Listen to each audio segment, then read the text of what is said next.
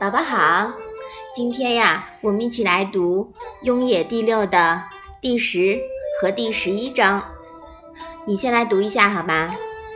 伯牛有疾，子问之，自有执其手，曰：“王之命以服，斯人也而有斯己也，斯人也而有斯己也。”子曰：“贤哉，回也！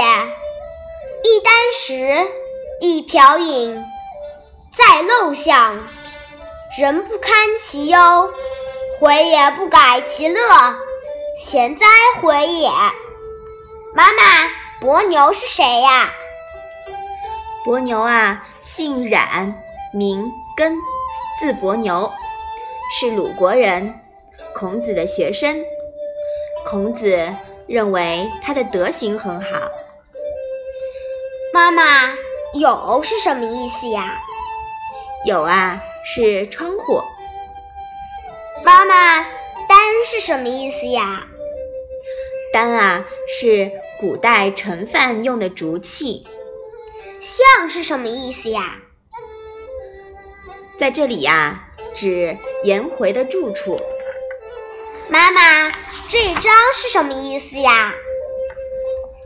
伯牛病了，孔子前去探望他，从窗户外面握着他的手说：“丧失了这个人，难道这就是命吗？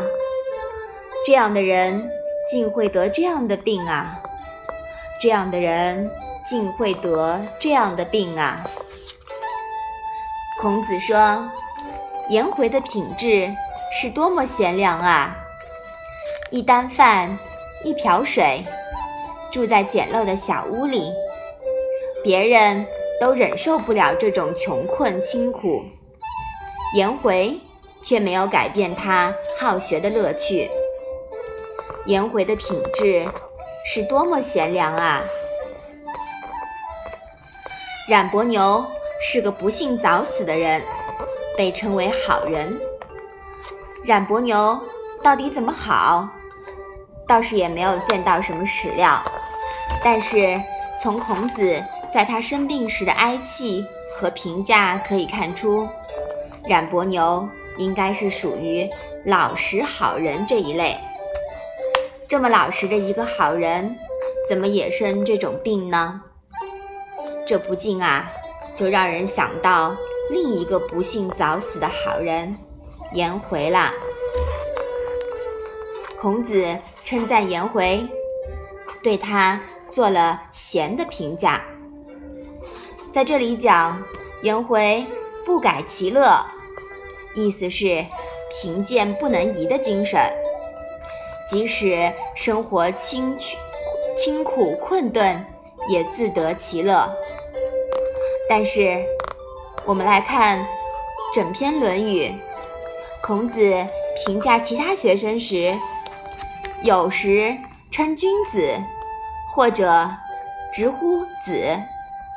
对颜回的评价呢是贤，说明啊还是有区别的。颜回最贤的地方莫过于克己复礼，也就是。委屈了自己，顺从了所有人，最后导致自己什么都不是，一事无成。最悲剧的莫过于听从别人给自己指的路，结果发现最后自己都无路可走。这让我们联想到，在现代社会里啊，关于教育，一些焦虑的家长。和压力山大的孩子，这不得不引人深思。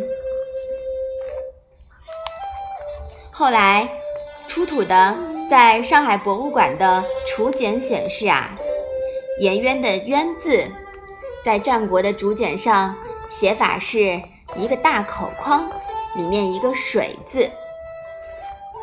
这个字的本意啊，是打漩涡的水。外面的大筐呢，就像水潭，里面呀是打旋吸入黑暗深处的水。这也形容了颜渊的性格，对别人的话照单全收，没有反弹，像滑入深渊的水一样。还有一种说法呀，说颜渊的渊正是他死后的谥号，渊呢是他的死因，也就是他是在水里淹死的。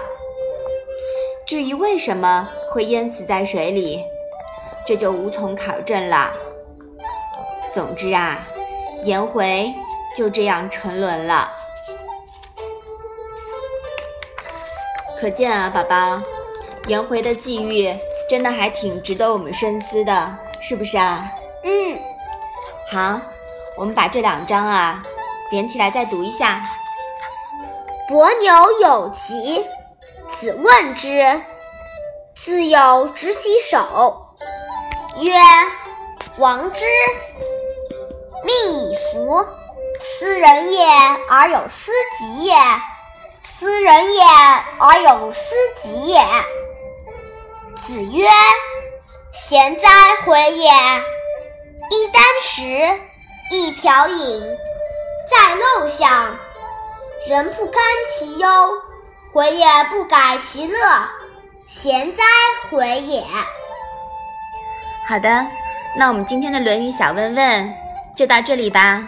谢谢妈妈。